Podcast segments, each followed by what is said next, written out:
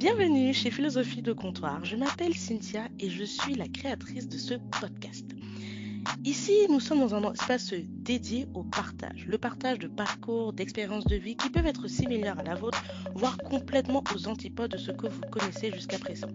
Chez Philosophie de Comptoir, on parle sans langue de bois de sujets qui rythment notre vie au quotidien, tels que l'amour, le travail, l'amitié, le voyage et bien plus encore. Alors, prenez place, hydratez-vous et bonne écoute chez Philosophie de Comptoir. Donc euh, la thématique du jour c'est ma vie de Kinder Bueno. Blanche à l'extérieur et noire à l'intérieur. Donc pour ceux qui ne sont pas familiers, je vais vous expliquer très rapidement.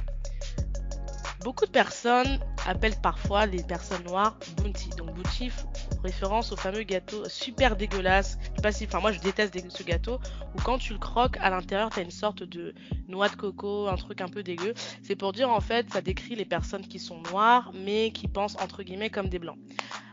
Qu'est-ce que ça veut dire? Je ne sais pas. Demandez à ces personnes. Soit ça peut être par rapport à la façon dont les personnes s'expriment, la façon dont les personnes ont des opinions politiques ou de vie ou lifestyle. Enfin, ça peut être plein de choses. Et en fait, euh, moi, du coup, j'ai repris ce même petit concept pour parler de Kinder Bueno en parlant de, euh, de mon amie Margot qui va nous rejoindre, avec qui on va euh, dive in un petit peu plus sur certains concepts. Et je pense qu'il y a une expérience de vie qui peut m'aider en fait à avancer dans ma réflexion sur l'identité complexe. Ah ben, salut Margot, déjà merci d'être venue ici. Bonjour tout le monde, bonjour Cynthia. Merci de m'accueillir dans ce petit podcast. Je suis ravie. Comme d'habitude, chez Philosophie de Comptoir, la règle c'est toujours la même. On se, on s'hydrate, on reste hydraté parce que c'est important. Alors, toi, qu'est-ce que tu prends aujourd'hui? Alors, je pense que je vais pas me faire des amis, euh, mais je reste sur le Coca, qui est une boisson euh, controversée, mais que j'affectionne particulièrement. D'accord. Coca pour moi. Bon, ça sera un Coca. Ok, moi, je, tu sais très bien que les sodas c'est pas mon truc, donc moi je vais rester sur un truc un peu, euh, voilà, un peu classique mais nécessaire, du thé. Je vais prendre un thé chaud avec un petit peu de gingembre et de citron. Recette de grand-mère oblige. Alors, l'automne arrive, c'est une bonne recette. C'est ça. Alors déjà aujourd'hui, Margot, euh, quand tu as vu ce petit titre là, Kinder Bueno, est-ce que tu t'es reconnue euh, déjà dans le titre ou pas du tout? Alors, je me suis pas reconnue dans le titre parce que je ne considère, je ne me considère pas euh, comme un Kinder Bueno. parce que euh, parce que je trouve que la notion de euh, blanc à l'extérieur, noir à l'intérieur, ou noir à l'extérieur, blanc à l'intérieur, c'est des notions qui sont un petit peu abstraites pour moi. Par contre, je j'identifie le terme parce que c'est un terme qui, alors soit dit comme ça, soit dit autrement, euh, et très souvent exprimé par des personnes qui, euh, qui, ont du mal avec cette double identité, cette double culture, euh, et, qui voilà, qui du coup ont un petit peu du mal à appréhender les personnes qui, euh, qui ont ce genre, qui ont des parcours comme le mien. Euh, donc ça me parle, oui, ça me parle. Même si je m'identifie pas comme tel, ça me parle. Ok. Bah, tu sais quoi, on va déjà tu vas te présenter et on se renverra à la fin si à la fin de la discussion tu tu te retrouves dans la team des Kinder Bueno ou pas Ça marche. Alors Margot, qui es-tu? Raconte-nous un petit peu, euh, voilà, qui es-tu? Qu'est-ce que tu fais? Voilà. Alors, qui je suis? Euh, J'aime bien me présenter à travers mon, parcours parce que je mhm. trouve que c'est ce qui est le plus représentatif de mon identité. Euh, en fait, je, je suis donc bah, une Française qui a quitté la France très jeune, à 5 ans, euh, pour le travail de mon père et qui du coup a grandi en Afrique dans, dans différents différents pays, plus précisément le Congo, Brazzaville et, et le Cameroun, euh, où je suis restée un, un nombre d'années euh, assez important. Je suis rentrée donc en France euh, après mon bac, donc à 17 ans, 18, mmh. et j'ai commencé des études donc de marketing et aujourd'hui j'exerce dans le marketing digital. Euh, et je suis retournée il y a quelques mois euh, en Afrique, donc cette fois-ci Afrique centrale, au Bénin, mhm. faire une, action humanitaire. Donc voilà, je suis une Française qui a grandi en Afrique. C'est ça un petit peu euh, mon identité. D'accord. Et euh, juste pour que les gens puissent se situer un petit peu, bon, Margot, tu me diras, c'est un prénom français, mais en termes ethniques, tu t'es, t'es blanche, t'es noire, t'es métisse, t'es asiate, maghrébine? Alors, je suis blanche. Totalement blanche, très blanche même, malheureusement. J'ai des problèmes de mélanine. Mais, euh, mais euh, non, je suis, je suis française, bon, d'origine, hein, je pense comme 90% des Français aujourd'hui, d'origine européenne, mhm. euh, italienne ou polonaise, mais euh, oui, je suis, je suis blanche. Ok. Bah, du coup, Margot, pour parler de notre conversation, j'aimerais en fait qu'on parle de plusieurs thématiques. Donc, on va commencer par la thématique de l'expatriation. Parce que bah, moi, comme tu sais, enfin, et comme vous le savez tous, moi, je suis depuis quasiment trois ans expatriée en Irlande. Euh, et avant l'expatriation en Irlande, j'ai toujours pas mal voyagé euh, un peu partout dans le monde. Et je trouve que euh, c'est une expérience qui est assez, assez riche en émotions et en leçons. Et je voulais savoir, toi, comment as-tu vécu ton expatriation en Afrique ou tes différentes expatriations? Parce que tu es parti au Congo, au Cameroun. Voilà, comment, comment ça s'est fait bah, quitter la France pour l'Afrique, qui pour beaucoup, c'est deux mondes totalement euh, différents en fait? Alors pour moi, il y a deux expériences d'expatriation. J'ai vécu deux expériences d'expatriation. Ma première expatriation qui est la plus longue, c'est-à-dire de mes 4 ans, enfin de mes 5 ans à mes 17 ans, pour moi, c'est pas une expérience d'expatrié. Euh, euh, parce qu'en fait, il faudrait plutôt poser la question à mes parents, pour le coup. Parce que d'abord, c'est pas une décision que j'ai prise moi. Et en plus, euh, j'y étais depuis tellement jeune que pour moi, euh, alors j'ai une attache plus importante avec le Cameroun parce que j'y étais de mes 11 ans à mes 17 ans, euh, donc les années euh, les années les plus importantes dans la vie d'un jeune adulte. Euh, mais en fait, j'ai, j'ai, pour moi, c'est pas une expatriation. Pour moi, c'est ma vie en fait. L'expatriation, c'est quand je suis rentrée en France. Si tu veux que je te parle d'expatriation, je peux te parler de mon retour en France. Ça, c'est une expatriation. euh, parce que c'était vraiment compliqué. Mais euh, donc il y a cette expatriation que j'ai euh, que j'ai euh, entre guillemets, même si le terme me plaît pas parce qu'il est péjoratif et que je l'ai absolument pas vécu comme ça, mais que j'ai subi, que j'ai pas choisi, on va dire. Et ma deuxième expatriation, donc là quand je suis partie au Bénin, ça c'était beaucoup moins long pour le coup, mhm. mais là qui est par contre une expatriation choisie et, et, et, assumée entièrement seule puisque je suis partie toute seule sans, personne. Et donc, euh, c'est deux expériences qui sont très différentes. Mm, mm. Euh, je sais pas si tu veux que je développe sur ces points-là ou si tu as d'autres questions par rapport à ça. Ouais, bah justement, j'aimerais vraiment que tu développes par rapport à, à, à, ton expatriation parce que du coup, tu nous expliques que là, quand tu étais du coup au Congo, pour toi, c'était. Bah, finalement, en fait, c'était ton référentiel parce que tu es parti très jeune au, final. Et quand tu es parti euh, au Cameroun, puis après, beaucoup plus tard au Bénin, je pense que tu étais déjà un peu plus mature pour comprendre certaines dynamiques euh, dans les pays culturels, etc. Et c'est vrai que j'aimerais un peu avoir ton, ton retour en fait sur comment tu as, comment as vécu ces, ces changements-là, euh, bah, par exemple déjà au Cameroun et puis après au Bénin. Euh, alors au Cameroun, j'ai eu un très mauvais souvenir de mon arrivée au Cameroun. Ok. Dire. Mais alors ça a été très rapide. Hein. Ça a duré vraiment, je pense, un ou deux mois. Et en fait, cette expérience, je pense que je l'ai mal vécue parce que mes mes parents l'ont mal vécu. C'est-à-dire que, ah. en, en l'occurrence, ma mère était très attachée au Congo. Mhm. euh, et en fait, elle a eu beaucoup de mal à s'adapter au Cameroun. Mhm. Donc, elle n'était pas bien. Et je pense que nous, on l'a ressenti, ma sœur et moi. D'accord. Ok. Euh, après, la différence, je pense, quand tu es un enfant et que tu es expatrié, c'est que tu, tu as une espèce de vision un peu naïve des choses euh, tu n'as pas conscience, et franchement, c'est tellement heureux parce que tu t'en rends compte bien plus tard. Euh, t'as pas cette notion de blanc, noir, de euh, euh position sociale, professionnelle ou financière, enfin, peu importe. T'as pas notion en fait de la hiérarchie sociale, et du coup, tu vas juste vers la personne qui est en face de toi. Ok. Donc tu pourrais te dire pour un enfant par exemple de 11 ans, ce qui était mon cas quand je suis arrivée au Cameroun, si j'avais vécu toute ma vie en France, peut-être que effectivement j'aurais été un peu perturbée euh, par la façon de vivre, euh, par, euh, par l'environnement même visuel, hein, parce que tout est différent. Mais là c'était pas le cas puisque finalement Congo Cameroun ça changeait pas grand chose.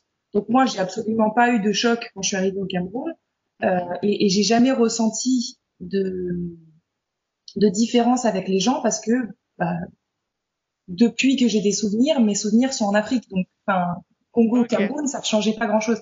C'est un petit peu comme si tu me disais, euh, bah, j'ai vécu à Lyon jusqu'à mes 11 ans et qu'après je suis partie euh, à Paris, par exemple.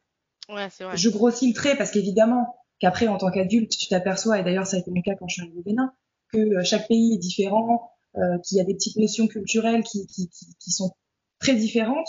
Mais en tant qu'enfant, en, en, fait, tu n'as pas conscience de ces éléments-là. Toi, tu es juste en train de vivre ta vie et, Mm. euh, et ça change pas grand-chose au final. Et, et donc, euh, l'adaptation euh, se fait très se fait très bien. Quand Ok. je suis arrivée au, au Bénin, ça faisait un petit moment du coup parce que bon. Alors, attends, France. Oui, je me permets juste de te couper parce que euh, parce que du coup, entre le Cameroun et le Bénin, t'as eu quand même un passage par la France, du coup. oui. D'accord. Donc ça, c'est important qu'on le 17 sache. ans. Ouais, Mhm, je suis rentrée en France, bah, 17 ans et demi, 18 ans, ouais. mhm.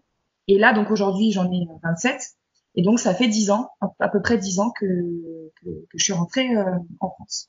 Ok. Entre-temps, je suis repartie en vacances au Mhm. Cameroun, puisque mes parents y étaient toujours. Euh, donc, j'ai gardé un lien.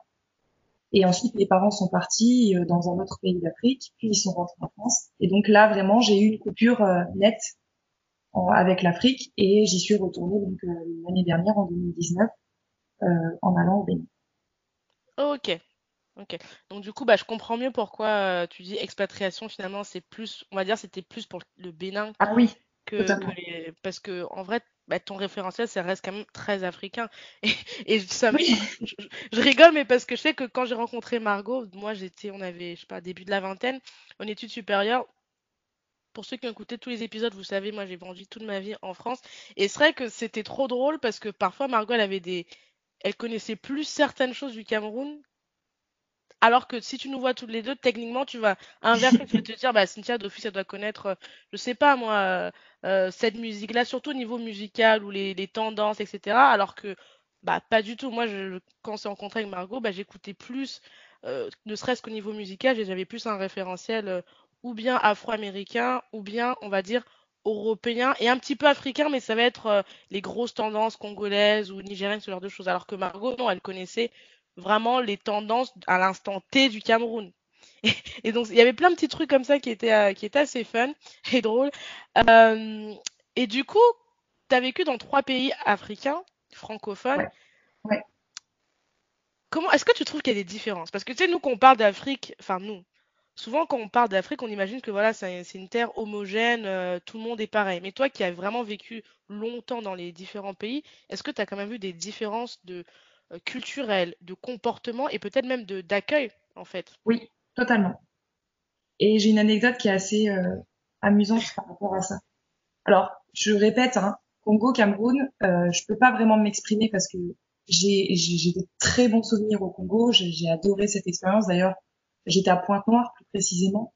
Mhm, Et euh, parce que ça, c'est aussi un sujet. Alors, je pense pas que ça soit le sujet du, du, du jour, mais euh, la population expatriée en Afrique n'est pas la même et n'a pas la même intégration selon les pays, voire selon les villes. Je m'explique. À Pointe-Noire, où j'étais euh, donc la première partie de ma vie, Mhm, euh, la population expatriée, c'est une population principalement privée. Donc, en, dans l'expatriation, il y a deux grandes euh, familles, on va dire. Il y a le domaine privé et le domaine public. Le domaine privé, c'est tout ce qui va être les entreprises, mhm, euh, donc euh, plus ou moins connues, euh, francophones et autres, comme. CFAO, euh, je, je n'ai plus les termes, pourtant ils sont connus. Ah là là, bon bref, je vais, pas- je vais pas rentrer dans, le- dans, dans le, Dans les détails. Euh, il y a des grosses, des grosses entreprises qui sont euh, et qui sont implantées en Afrique, dans plein de pays d'Afrique, Mhm, qui sont pour la plupart françaises, mais il y en a aussi d'autres. Par exemple Vinci, Vinci qui me vient en tête. Euh, et donc les gens qui travaillent, euh, les expatriés qui viennent travailler pour ces entreprises-là, généralement ils restent au moins cinq ans, Ok, voire beaucoup plus. d'accord. Donc pour te donner un ordre d'idée, les gens que j'ai rencontrés avec qui j'étais en maternelle, je parle des, je parle des expatriés, hein, je parle pas Mhm, des- des- des Congolais évidemment, parce qu'expatriés, il n'y a pas que des Français. Euh, ces gens-là avec qui j'étais en moyenne section, grande section maternelle, sont restés jusqu'à la terminale, et certains sont revenus, la plupart d'ailleurs sont revenus, et sont mariés euh, et travaillent au Congo. D'accord. Voilà. Et leurs parents avaient acheté des maisons, etc. Enfin, on peut même presque plus parler d'expatriation finalement parce que on parle pas d'une expatriation de 5 ans là. On parle d'une expatriation de 25 ans, voire plus. Et du coup, plusieurs euh, générations. et du coup, bah, je vais te poser une question parce que c'est vrai que euh, du coup, c'était une, expatriation, une expatriation qui était beaucoup plus euh, française, américaine, euh, libanaise. Ah, c'est compliqué. C'est compliqué. Bah alors justement, pour, je vais continuer à te développer, ça va te donner une idée. Donc, tu as la grande famille du privé et après, tu as la grande famille du public. Le Ok. public, c'est tout ce qui est fonctionnaire.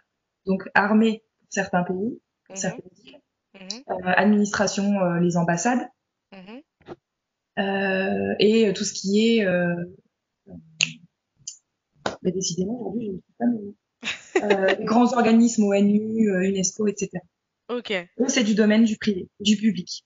Dans le public, les missions, c'est généralement entre deux et trois ans.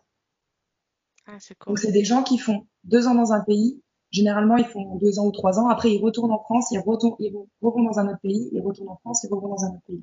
Et dans l'administration publique, tu fais rarement que des pays d'Afrique.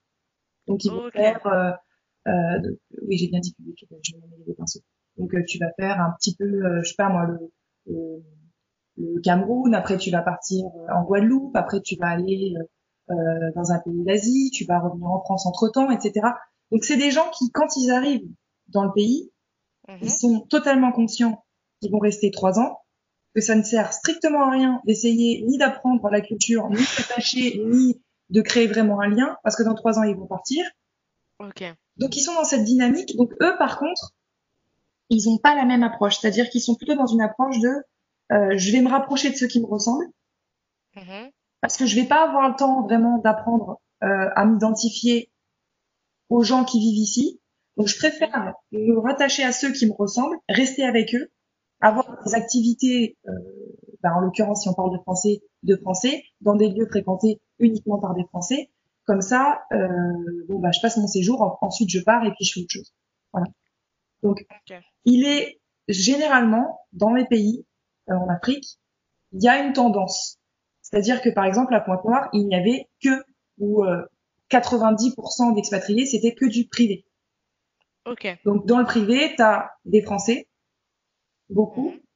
Après, tu as des Libanais, beaucoup. Euh, et ensuite, tu as un petit mélange euh, italien, euh, grec. euh, voilà. Ok.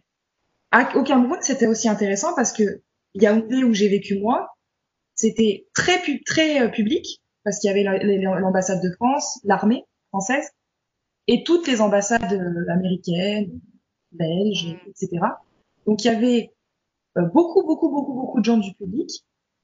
Et donc là, c'était assez euh, bon. Il y avait des Français, des, des Belges. C'était très mélangé parce que toutes les toutes les instances publiques étaient représentées. Alors qu'à Douala, Ah, ça. il avait que des gens du privé et donc beaucoup de Français, beaucoup de Libanais, euh, quelques autres nationalités aussi qui étaient représentées. Mais ces gens-là, eux, restaient. Ben, toute ma scolarité au Cameroun, moi, des, des Français, j'en ai connu euh, qui, qui sont venus et qui sont repartis, j'en ai connu euh, une tonne. Alors que par contre, à Douala, euh, c'était les mêmes personnes qui restaient en fait. Mhm. Et au Bénin, donc euh, à, à Cotonou, c'était pareil, c'était très privé, avec une grosse influence de personnes qui venaient du, de l'univers du bénévolat, de l'humanitaire. Ok. Euh, donc ça, c'est encore autre chose. Mais euh, très privé, donc euh, beaucoup de Français, beaucoup de Libanais, et puis après euh, d'autres nationalités représentées, et, euh, et des gens qui euh, sont installés, euh, etc. Et cette notion, elle est importante pour, pour les gens, pour comprendre en fait le, la- le fonctionnement de, de, de l'expatrié. C'est que selon si tu es des, euh, de- des parents ou toi-même dans, dans le public ou dans le privé, ta façon d'appréhender l'expatriation est extrêmement différente.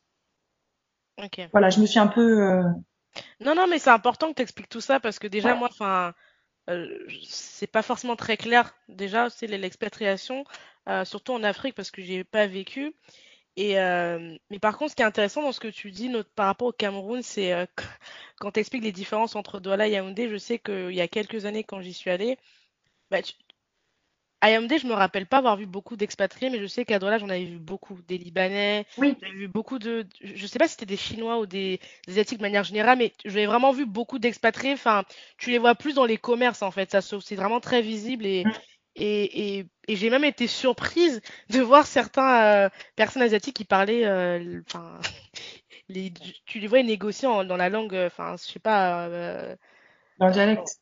dialecte en fait. Et moi j'étais Mm. en mode waouh. Et, et c'est vraiment un truc qui, qui m'a surpris parce que moi, venant de France, j'ai trop cet esprit que bah, en Afrique, t'as que des Africains noirs, etc. Et, et j'arrivais pas à comprendre que bah en fait non, on est dans un monde qui est ultra connecté et les gens ils bougent en fait. Donc euh, donc voilà. Alors juste pour moi, il y a un truc qui, qui me qui, qui- qui m'intrigue vachement dans l'expatriation africaine, c'est de savoir comment ça se passe en termes. T'as un peu parlé de ça, de l'intégration des, des Ouais. personnes avec les populations, parce que par exemple, moi ici en Irlande, j'ai remarqué que les Français, toutes couleurs de peau confondues, ils sont très entre eux, tu vois. Pourtant, techniquement, l'Irlande et culturellement et la France, c'est très similaire. Il n'y a vraiment pas de différence de ouf, tu vois, à part la langue. Mais c'est vraiment, ils restent très entre eux. Ils font leurs soirées entre eux. euh, tout se passe entre eux et il y a vraiment finalement tr- très peu d'échanges avec les, les locaux. Et je me posais la question, c'était peut-être encore plus vrai en Afrique ou pas en fait? Eh ben, ça dépend. Je pense qu'il y a un, un aspect générationnel, d'abord. Ok. Mhm. Et ensuite, il y a euh, l'aspect euh, privé-public dont j'ai parlé tout à l'heure.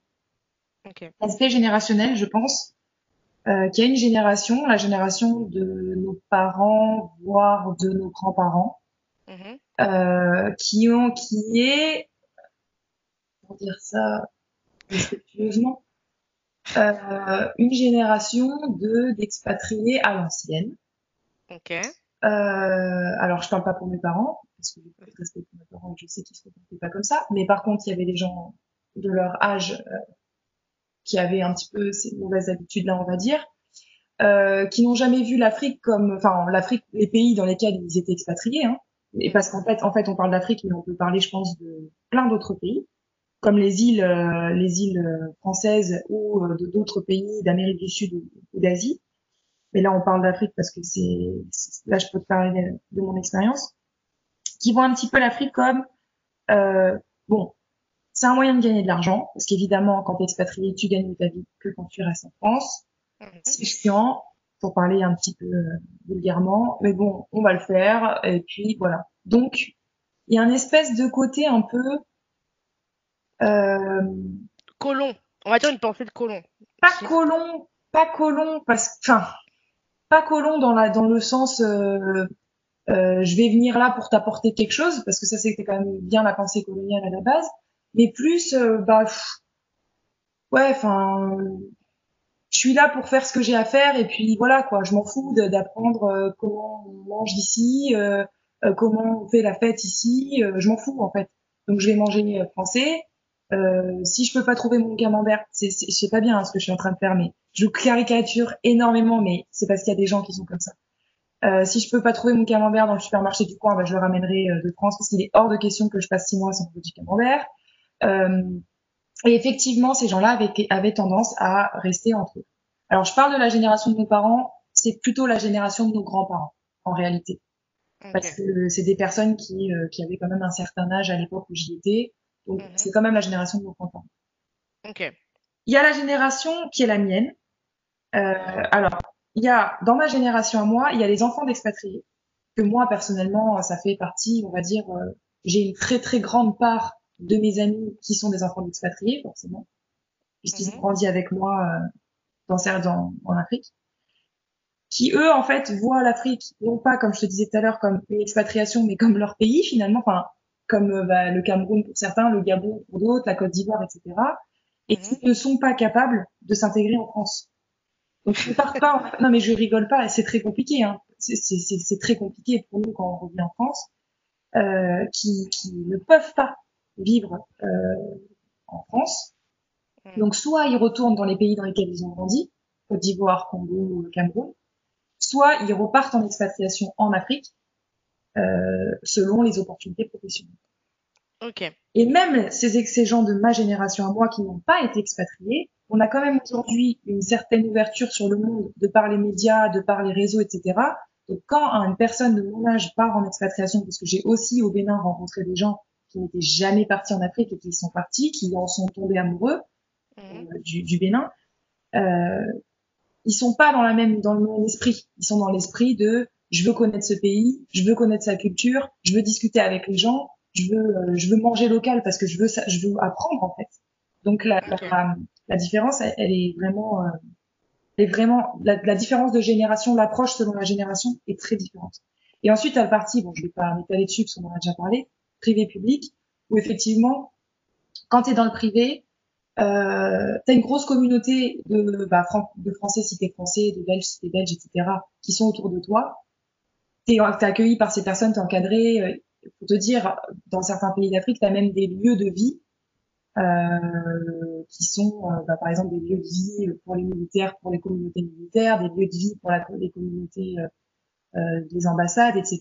Donc en fait, tu peux mhm. carrément faire ta vie, toute ta vie d'une année dans des lieux euh, où tu vas finalement croiser que très peu de locaux. De locaux. Euh, alors que quand tu es dans le privé, tu arrives, il y a personne qui t'accueille et, euh, et, et, et, tu et, enfin, et t'es habitué à ça en fait et tu restes longtemps. Donc tu vois, c'est t'as envie de, enfin, ce pays en fait, c'est pas un pays dans lequel tu vas passer trois ans, c'est ton pays en fait. Donc euh, tu t'attaches, tu vis, tu grandis avec des gens, tu, tu, je sais pas, si tu, tu vis, même plus une expatriation en fait. Et donc du coup, tu respectes le pays dans lequel peut-être toi t'es d'origine camerounaise, t'as grandi en France, ton pays c'est la France. Enfin, bah là c'est un peu la même chose, un peu différent évidemment, mais voilà. Mais du coup, mais du coup, est-ce que euh, parce que c'est vrai que moi je sais euh, pour avoir entendu, surtout quand j'étais au Cameroun, euh, il y avait beaucoup vis-à-vis des expats qui venaient, qui vivaient au Cameroun. Bah, je parle de Douala, tous ceux dont je parle, c'était à Douala, qui disaient ah ben voilà, enfin ils s'intègrent pas ou il y a ce sentiment de bah, ils s'intègrent, enfin certains ne s'intègrent pas ou sentiment de d'être pris pour peut-être pour des cons quoi que ce soit. Et, et là du coup bah, avec la différence que tu viens de faire sur public privé, bah, je pense que ça peut déjà apporter un élément de, de, de compréhension à ceux qui m'écoutent peut-être du continent et même ceux qui m'écoutent pas du continent. Euh, après, euh, bon, je pense qu'il y a quand même quelque chose qu'il faut qu'il faut qu'il faut très enfin qu'il faut vite dire c'est que je pense qu'en fonction aussi du pays où, euh, où tu t'expatries francophone ça va dépendre aussi de l'intégration est peut-être plus facile ou pas. Parce que par exemple il y a des pays où il y aura peut-être un accueil plus facile. Je sais pas comment tes parents ah mais totalement il y a des pays qui sont plus accueillants moi après j'ai pas vécu au Cameroun mais je suis allée j'ai fait le Cameroun j'ai fait le Rwanda j'ai fait le Sénégal de ces trois pays où je suis allée, bah, c'est vrai que je disais souvent à mon père, mais papa, franchement, euh, au Sénégal, ils sont accueillants, tu vois. Enfin, ouais, ouais, ouais, c'est clair. Que, enfin, je parle que t'es dans la ville au fin fond d'un village, ce que j'ai fait, t'as quand même cet accueil, tu vois. Au Cameroun, bah, après, c'était dans un contexte un peu particulier, mais l'accueil parfois était un peu plus rude, tu vois. Après, franchement, moi, ça m'a pas dérangé. Au bout de deux jours, euh, j'ai bien, je me suis bien éclatée et, euh, et de toute façon, il y a ma famille, donc les barrières sont vite, sont vite soulevées. Mais toi, comment tu, tu, tu, sens au niveau de l'accueil des relations en fait humaines entre le Congo, Cameroun et je, je suis totalement d'accord avec toi. Ça dépend des pays. Ça dépend des pays et il n'y a pas que ce serait trop facile de dire euh, que c'est euh, bah, comme j'ai dit de privé public euh, qui influence complètement ce, ce, cet, cet élément-là. En fait, c'est un peu plus complexe que ça. Je pense qu'il y a une question de culture. Okay. Et je pense qu'il y a une question d'histoire aussi. C'est-à-dire que tous les pays d'Afrique n'ont pas la même histoire avec la France et qu'il y a peut-être des événements dans certains pays qui ont été plus durs, mm-hmm. plus violents mm-hmm. et qui euh, ont laissé des empreintes plus fortes et une méfiance plus importante. Je pense que c'est le cas du. Alors, le Cameroun, c'est un mix des deux. Hein. Je comprends, Cynthia. Tu sais, que, tu sais que je porte le Cameroun dans mon cœur. Et franchement, le Cameroun, c'est pas facile. Non, vraiment. Et c'est pas facile pour les Français, mais c'est pas facile même pour d'autres Africains. Parce que moi, je, je, je connais beaucoup d'Africains d'autres, euh, d'autres, d'autres nationalités, notamment d'Afrique de l'Ouest. Et le Cameroun, c'est compliqué. Pour, pour une autre, pour, un, pour une autre personne d'une autre nationalité, le Cameroun, c'est compliqué. Parce que c'est pas forcément, euh, il y a, y a plein d'aspects qui font que voilà, l'intégration, c'est pas on va pas forcément t'accueillir les bras, les bras ouverts. Voilà. Mm.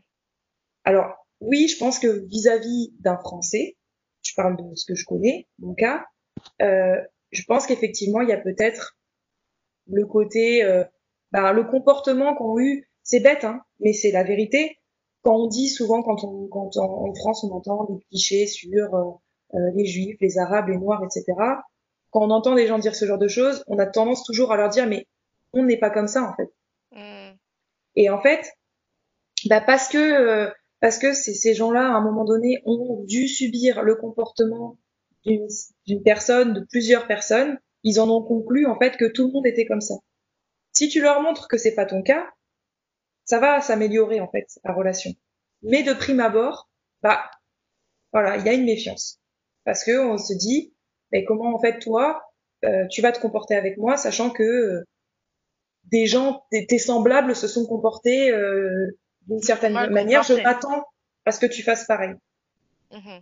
Mais quand tu passes ça et que je pense l'intégration ça se fait tranquille, hein, c'est pas c'est pas c'est pas un sprint. Donc bon après c'est sûr que quand t'as pas beaucoup de temps, c'est pas un sprint, ça se fait ça se fait doucement. Les gens apprennent à te connaître, apprennent à, te à te à t'appréhender et ils se rendent compte en fait que bon bah il y a, pas de problème quoi qu'il y a du respect et que et qu'il y a de l'ouverture d'esprit et après ça, ça ça fonctionne bien en tout cas moi pour ma part j'ai jamais alors oui t'as un peu des clichés euh, d'une certaine partie de la population qui va avoir tendance à te dire des choses euh, bon qui sont un peu des oui des clichés mais bon enfin je me suis jamais senti vraiment j'ai jamais senti de comportement hostile à mon égard en tout cas ok non mais, ça c'est pas ça hein. mais moi j'ai toujours eu un comportement aussi respectueux bon je pense que ça va de pair. Ça, c'est important à savoir.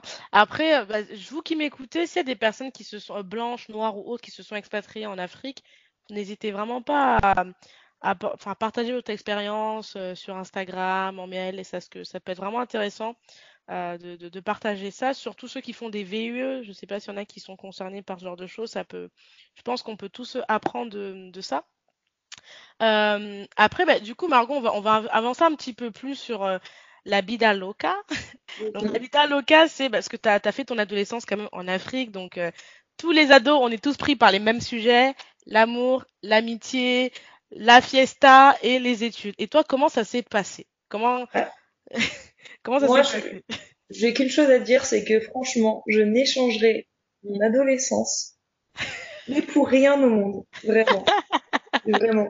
Et tu vois ça, je pense qu'on pourrait faire une étude psychologique sur le, le la dépression euh, de retour des vrais expatriés, c'est-à-dire de ceux qui sont partis euh, bébés et qui sont revenus adultes mm-hmm. et qui sont restés dans un même pays pendant suffisamment longtemps. Mm-hmm. Parce que waouh, c'est le retour il est dur. on en parlera tout à l'heure. Hein. On parlera tout à l'heure de, ton retour euh, en France. Non, ben, enfin, oui, on, est quand même privilégié. on va pas, on va pas se mentir parce que en dehors de, bon, il y a l'aspect euh, matériel, on va dire, sans forcément parler d'argent, mais l'aspect matériel, c'est-à-dire que tu as un cadre de vie qui est, euh, il fait, il fait beau tout le temps. Euh, pour certains pays, tu as la mer à proximité, donc tu passes tes week-ends à la mer. Mm. Euh, ça dépend des pays, bien sûr, mais bon, moi j'ai fait le Congo et le Cameroun, alors les, les, gens qui connaissent sauront que c'est quand même des pays qui sont assez festifs. J'ai beaucoup la fête. Euh, T'as un cadre par rapport à la France, pour le coup, euh, qui est très sécurisé parce que t'as pas, euh, finalement, t'as pas cette, un enfant aujourd'hui en France, il est, il est soumis à, euh, à, à, à, une certaine forme de violence, une fille encore pire, euh, d'insécurité quand tu prends les transports en commun, quand tu rentres chez toi à pied, etc. Ce qui n'est pas le cas en Afrique, parce que euh, bah, généralement euh, on, vient te chercher en voiture et puis les, les, cadres de vie dans lesquels tu es sont suffisamment sécurisés pour que tu pour que tu puisses. Euh, t'es pas en danger en fait.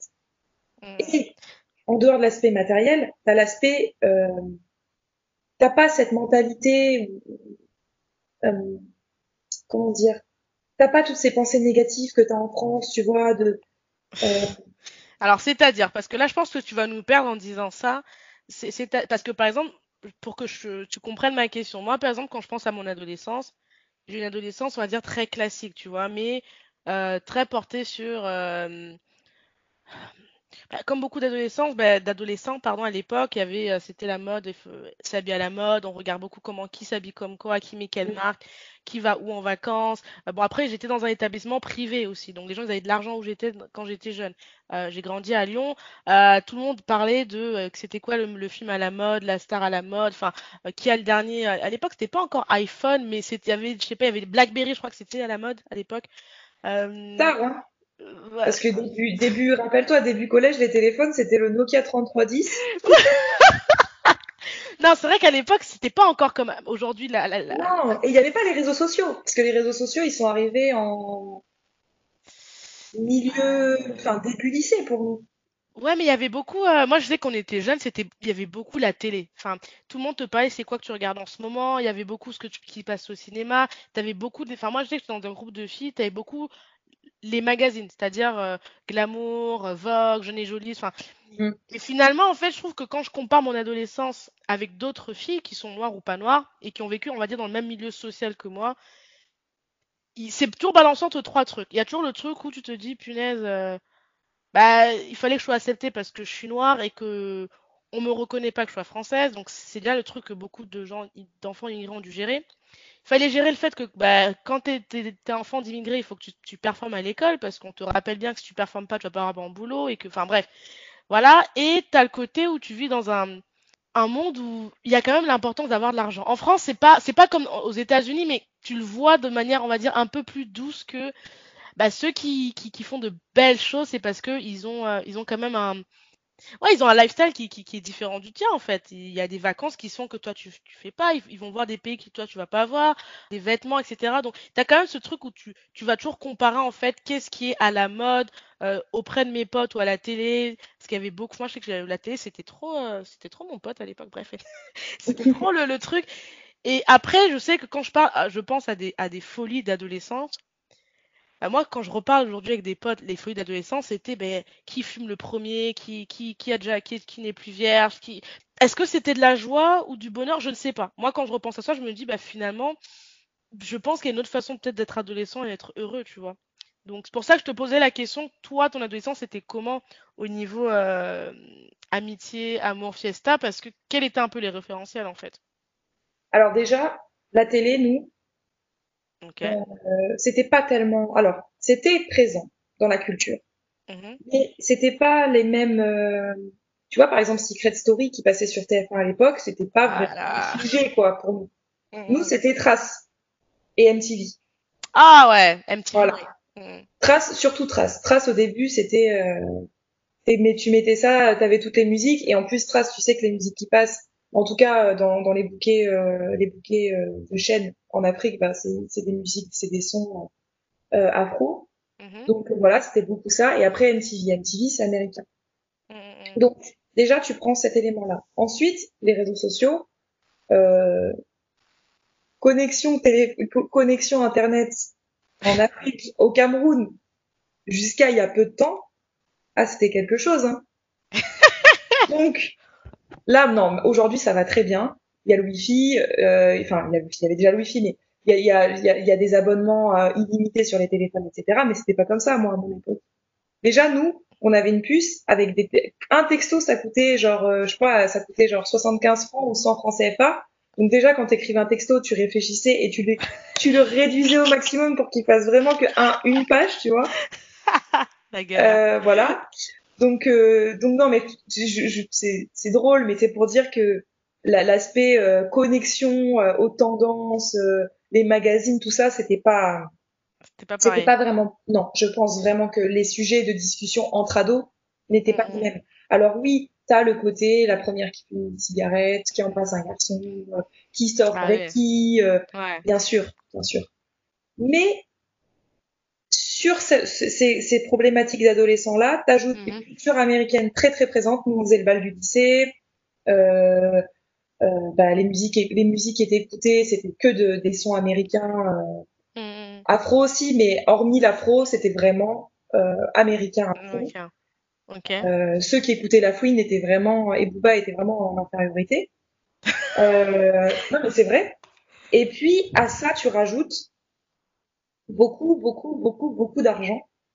Parce que un lycée français, bon, t'as les français, mais les, euh, en fait, un lycée français, t'as des frais de scolarité pour les français, Mhm. des frais de scolarité pour, bah, par exemple, les Camerounais si t'es au Cameroun, qui sont un peu supérieurs.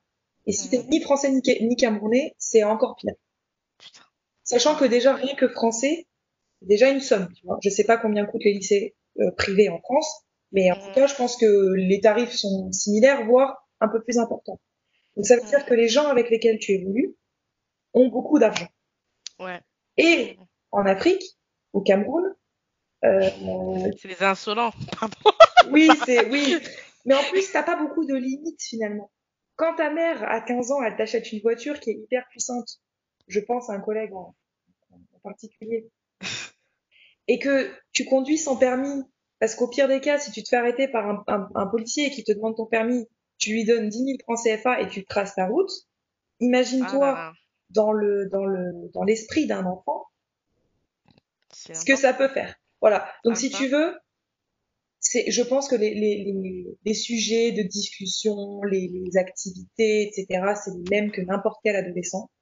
Sauf que tu grandis quand même dans un environnement privilégié où tu as accès à des choses que, dont, dont tu n'aurais absolument pas accès si tu étais en France et, euh, et où tu es préservé d'une certaine forme de d'insécurité à laquelle tu dois faire face quand tu es, quand es en France, je pense. Voilà. Parce qu'aujourd'hui, un, un collégien, je pense qu'il y a peu de collégiens qui, qui ont leurs parents qui les emmènent à l'école le matin, qui viennent les chercher le midi, qui les ramènent et qui viennent les chercher le soir. Généralement, tu prends le bus, le métro, tu marches et malheureusement, tu sais à quoi tu peux être exposé euh, quand, quand, tu prends les transports en commun. Quoi. et si je compare, euh, quand tu es rentré en France, par exemple, euh, et que tu parlais avec des personnes françaises qui ont grandi en France, quelle que soit leur couleur de peau, et qui te racontaient un peu l'adolescence, est-ce que tu voyais vraiment qu'il y avait une vraie différence? Bon, on va bien évidemment, si en fonction des statuts sociaux, c'est sûr que bah, si tu as de l'argent ou pas, où que tu sois dans le monde, la vie elle est, elle est plus, elle est différente. Ça, on va pas se mentir. je pense que vous êtes tous, c'est du bon sens. Mais est-ce que tu sentais quand même que te disais punaise, heureusement que j'ai pas fait mon adolescence en France, quoi. Alors, pour te répondre euh, assez euh, brièvement. Cash. Mhm. J'ai très peu, et tu le sais très bien, euh, d'amis français qui ont grandi en France et que j'ai connus quand je suis rentrée. Ok. Je n'arrive pas à communiquer, mais c'est au bout de dix ans, ça commence à s'améliorer. Elle fatigue. Oui, c'est vrai que j'ai énormément de mal. En fait, on est, on est tellement différents qu'on, je sors de la blague, ça, on est tellement différents qu'on n'arrive pas en fait à, se comprendre. Donc j'ai rarement ce genre de discussion avec des gens parce que d'abord, quand on, quand on m'interpelle en me demandant si j'allais à l'école à dos d'éléphant et si j'avais un lion dans mon jardin, je ne peux pas avoir une discussion avec cette personne, déjà. Non mais attends, sérieusement, t'as posé cette question-là? Oui, oui, oui, oui. Mais non. Oui, oui, oui, et pas qu'une fois. Je ne sais pas si dans les sujets que tu veux évoquer, je ne sais pas si dans les sujets que tu veux évoquer, il y a, euh, je crois que je crois qu'on en avait discuté, il me semble que tu voulais qu'on en parle, mais euh, de, euh, de, du racisme euh, que les personnes de couleur peuvent vivre en France. Je vais pas rentrer dans le sujet, mais moi j'ai vécu, je vais pas, pas évidemment pas à la même échelle, hein, mais le racisme ordinaire, je l'ai vécu aussi, et je suis blanche. non mais c'est vrai, parce que ce genre de, de d'ineptie, on les a, on les a dit, et pas qu'une fois. Et c'était pas des gens qui n'étaient pas éduqués, qui n'étaient pas cultivés, qui n'avaient pas de télévision pour poser ces questions. Putain, wow. Donc déjà quand tu quand voilà, quand tu as ce genre de discussion, quand tu as ce genre de questions, c'est compliqué. Par contre, j'ai des amis qui ont été contraintes de rentrer euh, à mi-parcours en France, notamment mes meilleurs amis qui a dû rentrer en France euh, en seconde. C'est très compliqué. Okay. Okay, Parce qu'effectivement, voilà, tu, tu, tu te rends compte que les gens ont une façon de, de penser qui est... qui est tellement différente. Je, en fait, je pense que la, la, la différence principale qu'il y a au niveau de l'adolescence entre une personne qui a grandi en France et une personne qui a grandi à l'étranger, c'est l'ouverture d'esprit. Ah ouais, d'accord. L'ouverture au monde, en fait. Parce que, bon, t'es une Française d'origine, t'as dû faire avec euh, la vision qu'on pouvait avoir sur toi par rapport à ta couleur de peau, etc. Mais si moi, par exemple, j'avais grandi en France, euh, je j'aurais fréquenté que des gens qui me ressemblent finalement. Mm. Selon là où je me serais trouvée, en plus lycée privé, moi par exemple, mm. bon, j'aurais grandi avec des gens qui ont euh, à peu près les mêmes références culturelles que moi, euh, la même euh, la même éducation, qui mm. qui ont grandi ou qui ont qui sont nés dans la même région, qui ont les mêmes activités, etc. Euh, comment veux-tu que ces personnes-là, elles puissent comprendre une personne qui a grandi dans des pays différents, qui a évolué avec des nationalités complètement différentes. Euh, c'est un mix, un mix tellement important pour quelqu'un, VS, une personne qui, est restée dans son, identité euh, toute son adolescence, comment tu veux que ça, que ça, que ça mixe, que ça matche en fait? La suite au prochain épisode.